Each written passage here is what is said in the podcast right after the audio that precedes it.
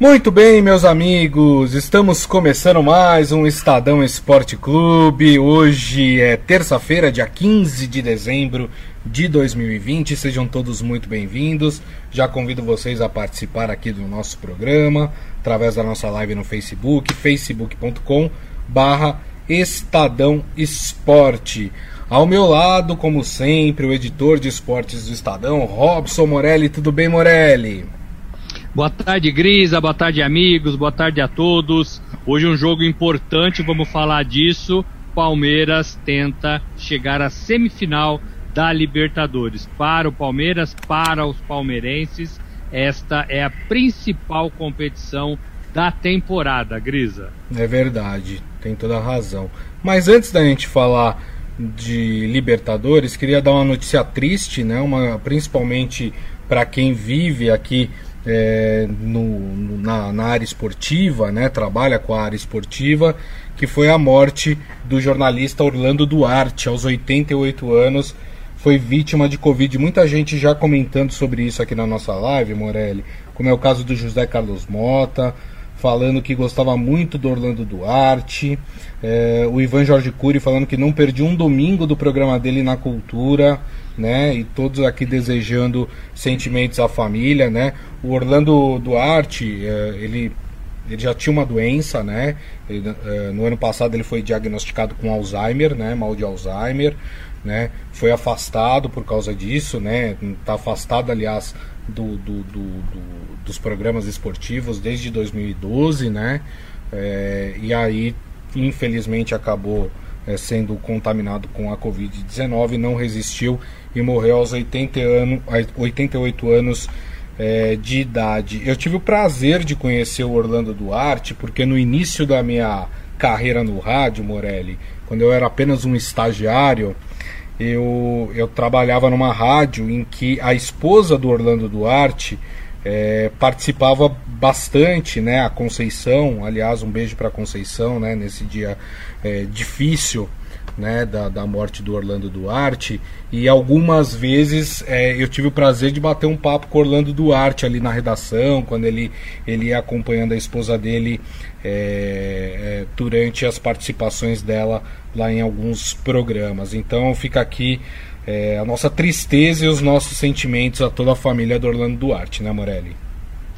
Era referência no jornalismo esportivo, foi bom no jornal, na, escrita, no rádio, como você disse, na televisão, é, cobriu 14 Copas do Mundo, 10 Jogos Olímpicos, deixa 34 livros escrito como um legado. Então todo mundo que vai para essa área, para o jornalismo esportivo, todo mundo sabe quem é Orlando Duarte. Mais um é, é, vítima, né, vitimado com essa doença terrível, né, que assola o mundo, que assola o Brasil. Lembrando que ontem nós perdemos o Marcelo Veiga, eterno técnico do Sim. Bragantino. Hoje nós estamos falando da morte de Orlando Duarte, uma referência no jornalismo esportivo, e a gente ainda tem o Vanderlei Luxemburgo internado em São Paulo, em estado é, é, é de, em observação, né?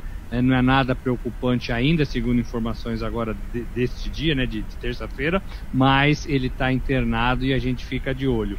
É, aproveito para dizer que a gente não pode baixar a guarda em relação a essa torcida. Só para acrescentar tudo isso que eu falei, ontem a gente falou de uma entrevista do Paulo Altuori, técnico e gestor do Atlético Paranaense, dizendo do medo né, que, que o futebol tem de modo geral de fazer tantas partidas, tantos jogos em meio à pandemia, Grisa. É um dia triste, é mais um amigo, é mais uma referência é, que vai embora deste mundo é, por causa da Covid-19.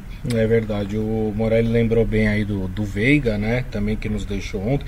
Muito novo, né? 54 anos, se eu não me engano, 56. 56. 56, 56. né? Muito novo, né? Muito 56 anos está na flor da idade, né? Enfim, é, é, uma pena. Eu, eu fico muito tocado, né? É, não que eu não esteja tocado com Orlando, não é isso. Mas Orlando teve uma excelente vida, né? 88 anos. Mas o, o Marcelo Veiga tinha muito ainda para fazer, né? E infelizmente acabou é, também falecendo por causa da Covid. Os nossos sentimentos aqui do Estadão Esporte Clube também para a família, família do, do Marcelo Veiga, né? E, enfim, né, gente? É... Infelizmente é um ano de muitas perdas, é um ano que a gente teve que se acostumar com a morte, se é possível se acostumar com a morte, não que isso não nos, no, nos gere a revolta também de que sempre algo poderia ser feito para evitar que mais mortes acontecessem durante essa pandemia, né? Mas fica aí o nosso abraço e para toda a família também do, do Orlando Duarte. Quem quiser ouvir a voz do Orlando Duarte, ele está naquele filme Pelé Eterno. É. Ele participa da narração né, dos gols do Pelé, da história do Pelé, naquele Pelé Eterno. E a FIFA, ele foi o único brasileiro a ser convidado para participar com a sua voz também da, da, do DVD de 100 anos da FIFA, a entidade máxima do futebol. Né? Então essas é. são dois trabalhos aí, até que referências, né, o Orlando Duarte, em meio a tantos outros é, que ele fez ao longo da sua brilhante carreira. É, o Maurício Gasparini até lembrou disso. Ele fala: Eu tenho um DVD das histórias das Copas, narrado pelo Orlando Duarte, que era uma figura incrível mesmo. As histórias dele já eram boas contadas ao público. Quando você tinha uma conversa de canto ali na redação com ele, eram melhores ainda, porque ele contava algumas coisas que, vamos dizer assim, eram impublicáveis também, né? Então era um cara que tinha um conhecimento gigantesco, né? De, de, de esporte, de futebol, né? Vai deixar saudade aí, mas vai estar tá sempre aí fixo nas nossas memórias. Bom, Morelli, vamos falar de, de futebol então? Vamos, hoje tem jogos é, é, importantes, né? Eu, eu, vou citar só dois, um do Palmeiras que eu já citei, o outro é do Cruzeiro também na Série B. É, vamos falar um pouquinho disso. Exatamente. Vamos começar pela Libertadores então, porque temos um jogo importante, temos jogos, um jogo que define a vida do Palmeiras na Libertadores, né? Palmeiras que pode chegar hoje à semifinal do torneio sul-americano, hein? O Palmeiras que vai apostar aí na juventude para superar o experiente Libertar, né? A manchete uh, do Estadão. O jogo acontece hoje às nove e meia da noite no Allianz Parque, né? E aí o Palmeiras necessita de um empate sem gols, ou seja, o Palmeiras entra em campo classificado, porque a primeira partida foi 1 a 1 na Libertadores conta o gol fora. Se repetir o placar de 1 a 1, a partida vai para os pênaltis. E aí qualquer vitória de um dos lados ou é, é, aí quem ganhar obviamente leva ou se tivermos um empate por mais de um gol, ou seja, 2 a 2 3 a 3 4 a 4 aí é do Libertar. O Libertar é quem se classifica uh, para a próxima fase, para a semifinal da, da Libertadores. Vamos aqui com um provável Palmeiras de hoje. O Palmeiras deve ir a campo com Everton no gol, Gabriel Menino, Luan, Gustavo Gomes e Matias Vinha, Danilo, Zé Rafael e Rafael Veiga, Gustavo Scarpa, Gabriel Veron e Rony, que com nas mãos de Abel Ferreira tem feito gols, hein, Morelli? É, é, é, um time, é um time simples, é um time de garotos, como você disse. Talvez o nome mais pesado dessa lista toda no campo, né, seja do, do, do Scarpa, que até outro dia estava encostado na academia de futebol. É, e o Abel Ferreira o recuperou, né, e conseguiu fazer com que ele se animasse novamente em jogar futebol, em jogar uhum. no Palmeiras, é, e tem sido importante para o time. Então é um time feito, forjado nas bases. Veron, Danilo, Menino, né? tem um monte de jogador aí é, é forjado na, nas bases do Palmeiras e é um grande teste para esses jogadores você levar o time para uma semifinal é, de competição importante, né? De competição importante, Sim. passando pelo Libertar. O Palmeiras vai para a semifinal da Libertadores, fica, entra na antessala da final, da grande decisão, provavelmente esperando é, o River Plate, né, que joga com o Nacional e que faz o cruzamento é, no, com o Palmeiras é. e Libertar.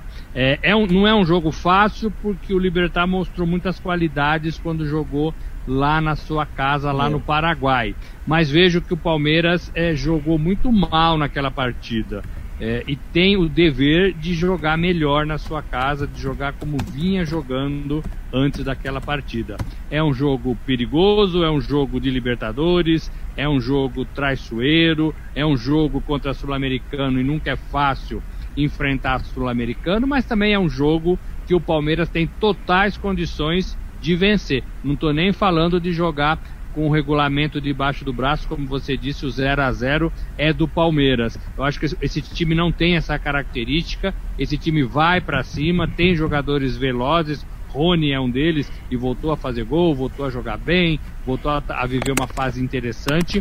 É, e tem todos os jogadores que chegam o tempo todo, né? O meio de campo do Palmeiras chega muito é, na frente, o, o Veiga, o, o Zé Rafael, são jogadores que batem para o gol, que chegam na área adversária e que não tem como mudar essa característica. A volta do Abel Ferreira, treinador ali à beira do gramado, também vai ajudar demais esse time. Sim. Lembrando, ele pegou Covid e ficou fora, né, Grida? Teve que ficar um tempo aí Teve. resguardado, é, em observação, conseguiu é, passar os sintomas todos e volta a trabalhar é, nesse comando do Palmeiras. Então é, é uma torcida muito grande esperando a classificação do Palmeiras que abre aí é, as partidas de volta das quartas de final da, da Libertadores, da competição mais importante para o Palmeiras no ano. É, tem toda a razão, Morelli. O Ivan Jorge Cury falando aqui que o Palmeiras tem que entrar ligado, se não já viu. E o Maurício Gasparini falando que acredita que o milagre do Libertar aconteceu no Paraguai, que hoje a história será outra, que o Verdão vai vencer essa partida, né?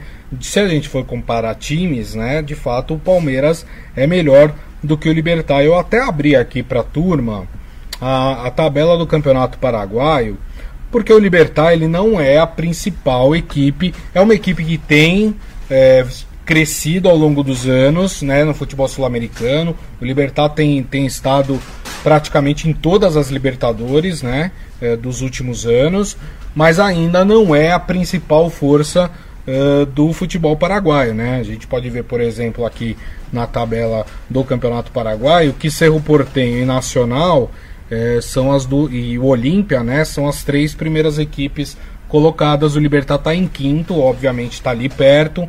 Né? A gente tem ainda se dá para a gente chamar também de força do futebol paraguaio, o Guarani do Paraguai, muito conhecido pelos times brasileiros. Mas olha só os últimos jogos do, do Libertar. Tô pegando aqui os últimos cinco, tá? O, Liber, o Libertar empatou três, venceu um e perdeu na última rodada no Campeonato Paraguaio. Ou seja, é, na teoria, Morelli, o Palmeiras não vai ter que fazer muito esforço para conseguir a classificação para a semifinal, né? É, depende, né? Depende, né? É, pelo retrospecto, pela, pela, pela condição do futebol paraguaio, não é o futebol mais forte sul-americano, é um futebol é, é de nível médio para baixo, tem sido assim. A gente não tem falado muito de times vencedores é, das competições sul-americanas vindos do Paraguai, então tudo isso facilita, diferentemente é, dos times argentinos é, qualquer um que seja, né? A gente viu o Racing eliminando o Flamengo. Então, o Palmeiras se jogar certinho, se jogar concentrado, como você disse, se jogar é, direitinho, se fizer a sua lição de casa, passa fácil e garante a sua classificação. Agora, o Palmeiras também já, já, já foi pego de surpresa é, em vários momentos de Libertadores passadas. Né? O Palmeiras já foi eliminado dentro da sua casa por times teoricamente mais fracos. Então tudo isso tem que valer de lição para o Palmeiras. Até agora, o Abel Ferreira tem pego esse time e confirmado todas as suas classificações. Estou falando de Copa do Brasil e estou falando também de Libertadores. E tem mantido o time competitivo no Campeonato Brasileiro. Até agora tá tudo dando certo. Mas, mas os rivais também têm sido mais fracos, né? Era o Delfim, agora é o Libertar, né? A, a tabela do brasileiro tem ajudado um pouquinho. Então, assim, mas tem que concentrar. Tem futebol para isso é, e deve, para mim, confirmar sua classificação em casa. Esse jogo é 21 e 30. É, e para mim, Grisa, vai ser 2 a 0 pro Palmeiras. 2 a 0 pro Palmeiras? É, eu acho que é o placar que eu chutaria também, viu? Ou de dois para mais, viu, Morelli? Acho que do, acho que até um 3 a 0 não, não, não estaria exagerando aí é, no Palmeiras. Mas tem que jogar bola, tem que jogar bem, né? Tem que fazer um jogo diferente daquele que fez no Paraguai, né? Para poder é, conseguir uma vitória tranquila que deu ao Palmeiras a classificação uh, para a semifinal. Seu Hélio Morelli soltou aqui um Libertas que serás também, também, né? O, o, o, lema da bandeira de Minas Gerais, né? Que, se eu não me engano, quer dizer é, liberdade ainda que tardia, né? É... Eu, eu falo um pouco de grego, viu, Morelli? É, é, que beleza, hein? É. Eu nunca estive na Grécia. Eu também não. É bonito. Quem, quem eu conheço já esteve lá diz que é bonito, viu? Que vale muito a pena e, conhecer. E o Abel, e o Abel, o Abel Ferreira veio do futebol grego, não foi? É, era treinador do PAOK, né? Não foi lá que o Palmeiras foi buscá-lo? Foi, é. foi. E não tá sendo um presente de grego, hein? Por enquanto não, hein? Ai, Jesus, tomara que não seja hoje pro torcedor do Palmeiras. É verdade. Olha só, Maurício Gasparini acha que o Verdão vai vencer por 3 a 1 né? Uh, e o Adi Armando aqui lamentando também a morte do Orlando Duarte, né? A quem ele chama de um radialista eclético. É, é assim que ele era chamado, é, eclético. Eclético, exatamente. Agora, Morelli, pensando, vamos aqui fazer um, um exercício de futurologia, é, pensando que o Palmeiras consegue a sua classificação, né? Vale lembrar que a gente tem do outro lado da chave um River Plate quase que classificado. Teve uma vitória boa sobre o Nacional na primeira partida, né? O River Plate venceu por 2 a 0 na Argentina, joga agora uh, no Uruguai contra o Nacional. É, aí já é um é, já é um outro é um outro panorama, né? O Palmeiras é, sai daquela maré de sorte de pegar adversários mais fracos na Libertadores nessa fase mais decisiva e aí pega um gigante como ele, né? É, aí muda de figura, né? Acaba Delfim, acaba Libertar, né? Teoricamente times mais fracos, o Delfim já se confirmou e o Libertar é, ainda tem essa partida. Aí o negócio é, é, outro. Aí a Libertadores vai reunir os quatro melhores de toda a temporada, os quatro classificados e as bandeiras são pesadas. O River Plate, pesadíssimo, não, né, não preciso nem falar. Né? É, é o Grêmio, o Santos, é, passando, pesadíssimos. Né? É, e aí, e aí muda, muda de figura, né, Gris? Aí tem que jogar melhor tem é. que jogar com cuidado, tem que jogar com cautela, tem que jogar com regulamento debaixo do braço. Aí, como diz o outro, é briga de, de cachorro grande. É, River e Palmeiras, eu acho que os times se equivalem. Gosto muito do River. Vai ser um grande teste para esse Palmeiras. É mais organizado, sabe jogar a competição, estava na final ano passado quando o Flamengo foi campeão e por minutos não foi ele, River, o campeão da Libertadores, né? Porque sofreu os dois gols do Gabigol no, no, nos minutos finais, né? De virada. Então tem um técnico que todo mundo quer ter aqui no futebol brasileiro, o Galhardo, bons jogadores e, e, todo mundo ali é argentino e joga como argentino. O que quer dizer isso? Que, que sabe jogar a competição. Então isso. é eu acho até que, que, que o River eh, passando é mais forte do que o Palmeiras, né? Tem mais experiência sabe o que quer. Né? O Palmeiras, para mim, é um time em formação, em ascensão, com técnico novo e com jogadores querendo se provar, mas ainda garotos. Então, é, é tem que ter muito, muito cuidado se passar é, para enfrentar o River depois, também se der o River. É verdade.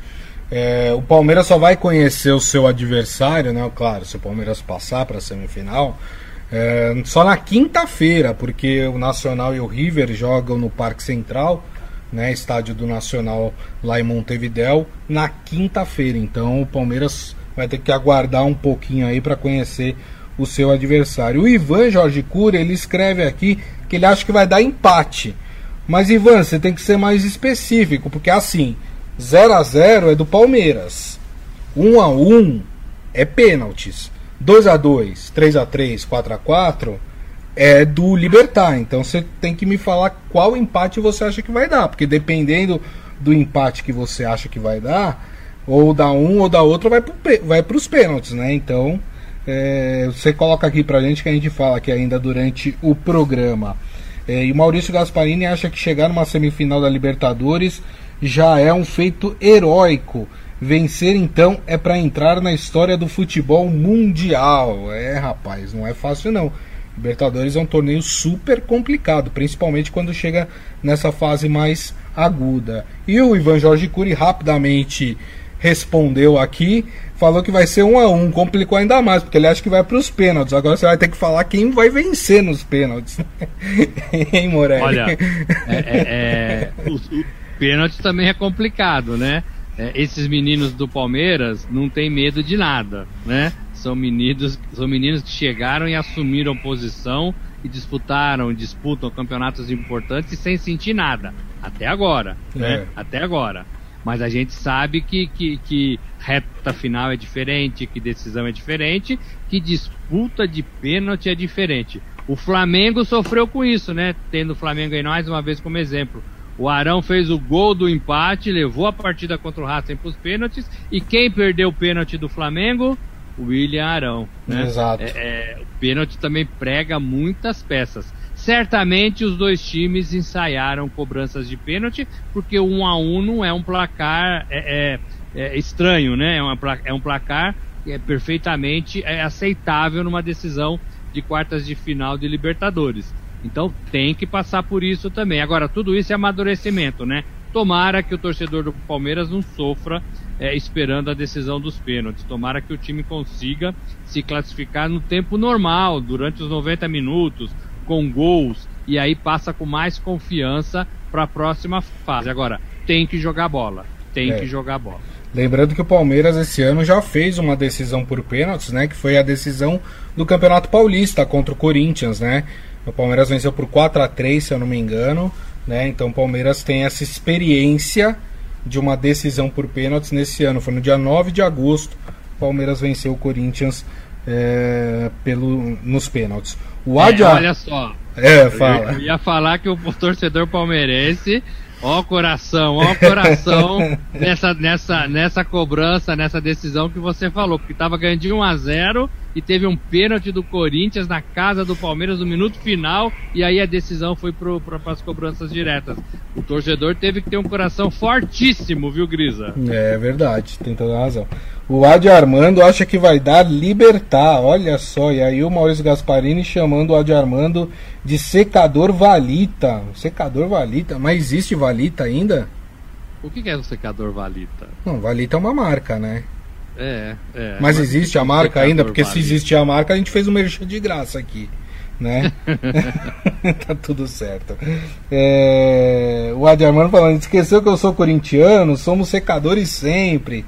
Tá certo, né? O Ivan Jorge Cury falando que espera que os meninos do Palmeiras é, não tremam aí nessa partida. E eu acho que pelo que eles têm mostrado, né, Morelli? É, pelo contrário, eles têm mostrado muita maturidade, né? É, eu penso igual. Já passaram nesses testes, já encaram partidas grandes sem sentir. Agora, é decisão, né? É decisão em casa. A torcida também não tá, e talvez isso seja um alívio nesse momento ver o estádio é, cheio e estaria cheio se tivesse público nos estádios, é, pode, né, é, é dar um certo temor, tremor, né, para esses jogadores novos.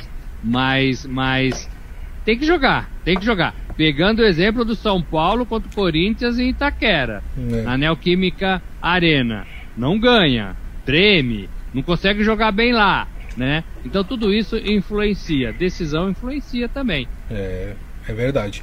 E Libertadores, viu, não costuma perdoar quem entra de salto alto. Isso é bom a gente sempre lembrar aqui os times é, brasileiros, principalmente. O Borges André, ou André Borges, né? Fala, eu sou São Paulino e acho que o Palmeiras passa apesar desse Libertar ser um time perigoso. É, é isso que eu falo, não dá para bobear, né? Sempre a Libertadores, a história da Libertadores mostra que sempre tem um time que não é lá dos badalados, né? Que acaba sempre conseguindo uma vaguinha, se enfiar ali entre os grandes da América do Sul, né?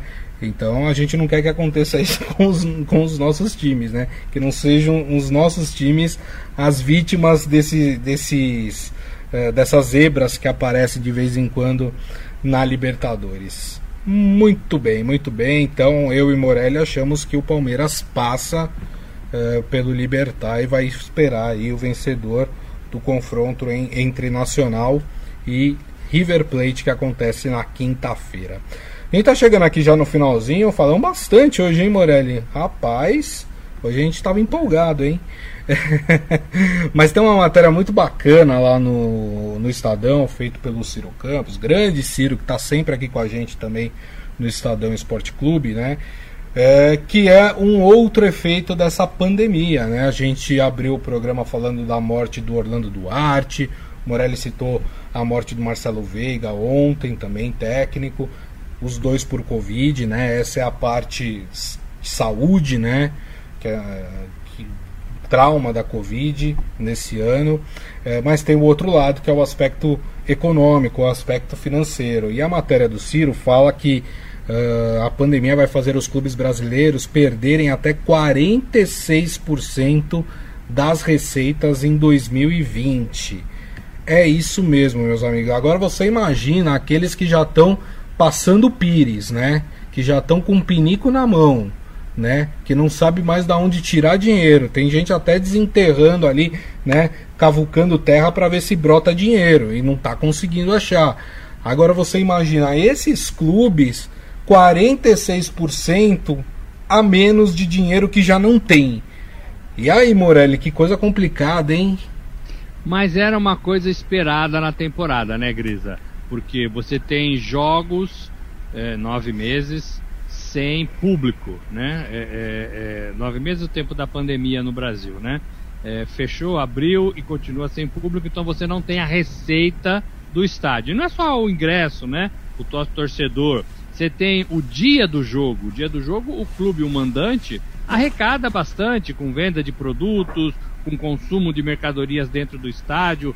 Tudo isso é receita, é receita da temporada, né? No caso do, do, do, do é, é, do Santos, é, o Santos lucrou demais na temporada passada com venda de jogadores. Sim. Então as suas contas estavam altíssimas. E esse ano não tem nada, então é, perde muito dinheiro em relação ao ano anterior. Lembrando que esses números se referem a, a, a comparados ao ano anterior. Isso. E o Cruzeiro, que é o segundo time que acusou perda de receita de 46%, tem a ver com a queda da, da, da, do Campeonato Brasileiro, tem a ver com menos dinheiro que entra, é, tem a ver com jogadores que foram embora, tem a ver com confusão para pagar. Então tudo isso faz você ter menos receita. De modo geral, é, é, você tem é, falta de público, falta de bilheteria, é, é, contratos revistos de patrocinadores e alguns que foram embora, que desistiram de apoiar, porque também passam por momentos complicados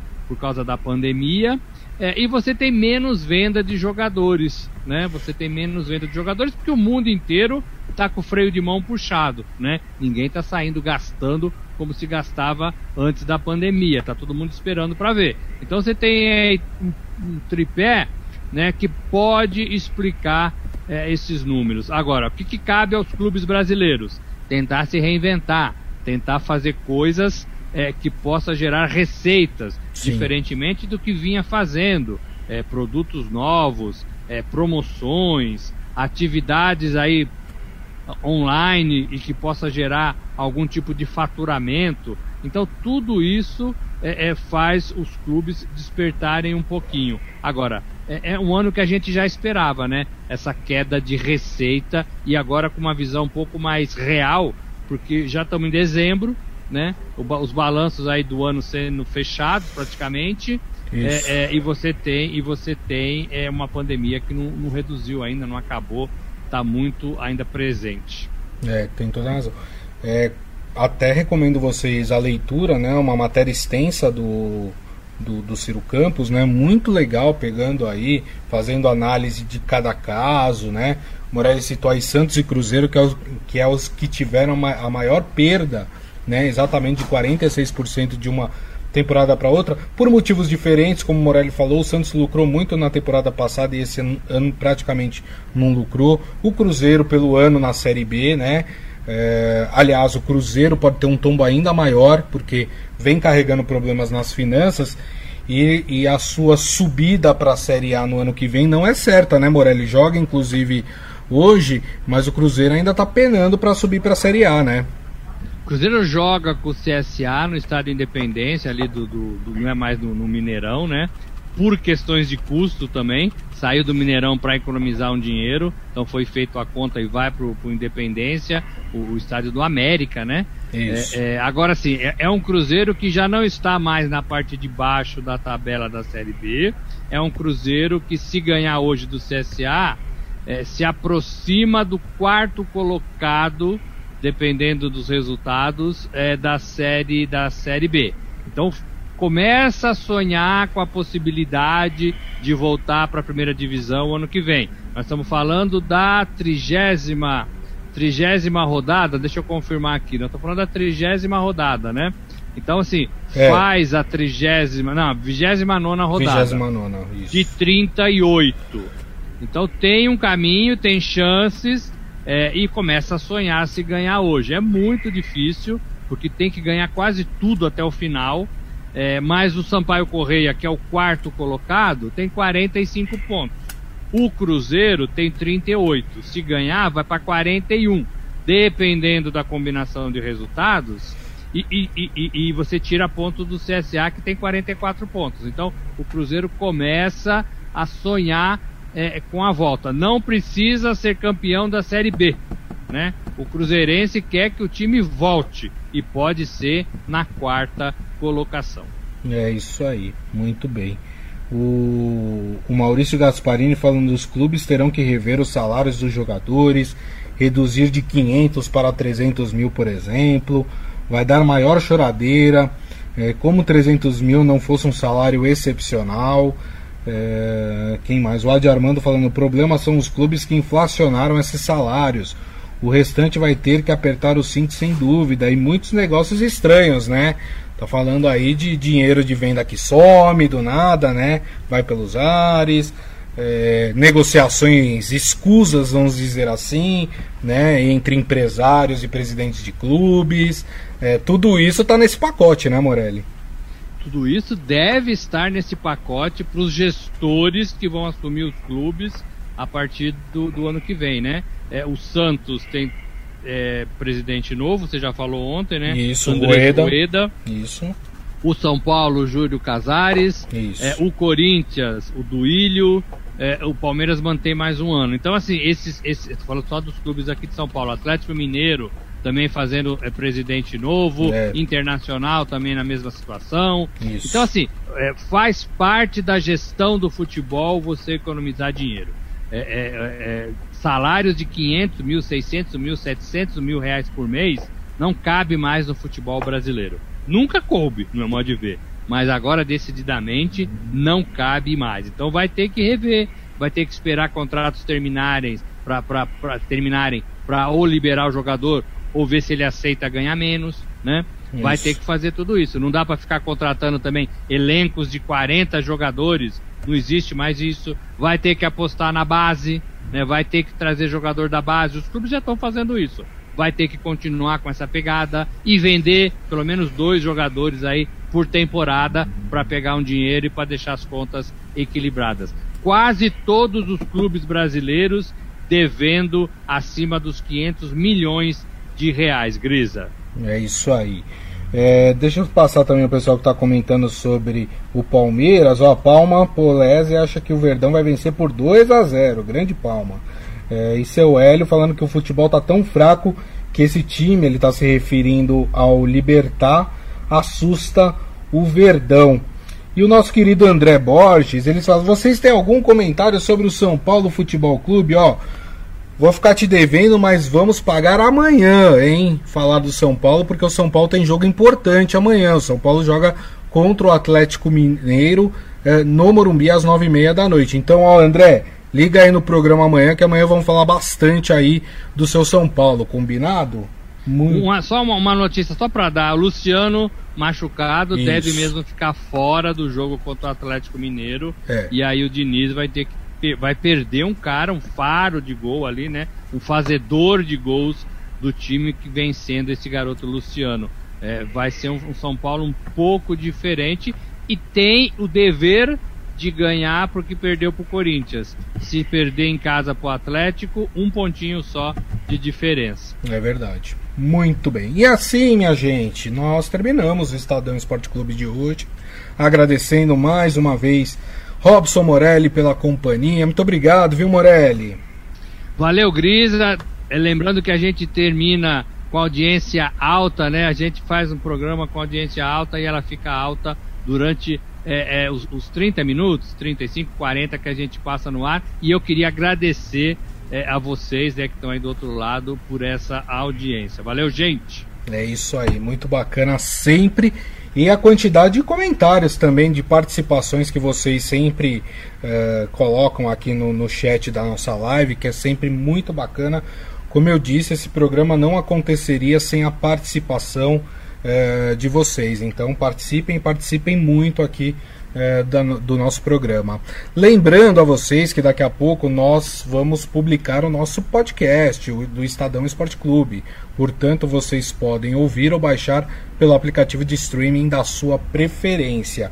E amanhã, uma da tarde, ó, gente, essa é a última semana do Estadão Esporte Clube no ano, hein? Só voltaremos no ano que vem, hein? Então aproveitem, hein? Amanhã, uma da tarde, estaremos aqui de volta é, na nossa live no Facebook, facebook.com barra Estadão Esporte. Então, desejo a todos vocês uma ótima terça-feira. Para os palmeirenses, boa sorte hoje na Libertadores e nos vemos amanhã, uma da tarde. Grande abraço a todos. Tchau.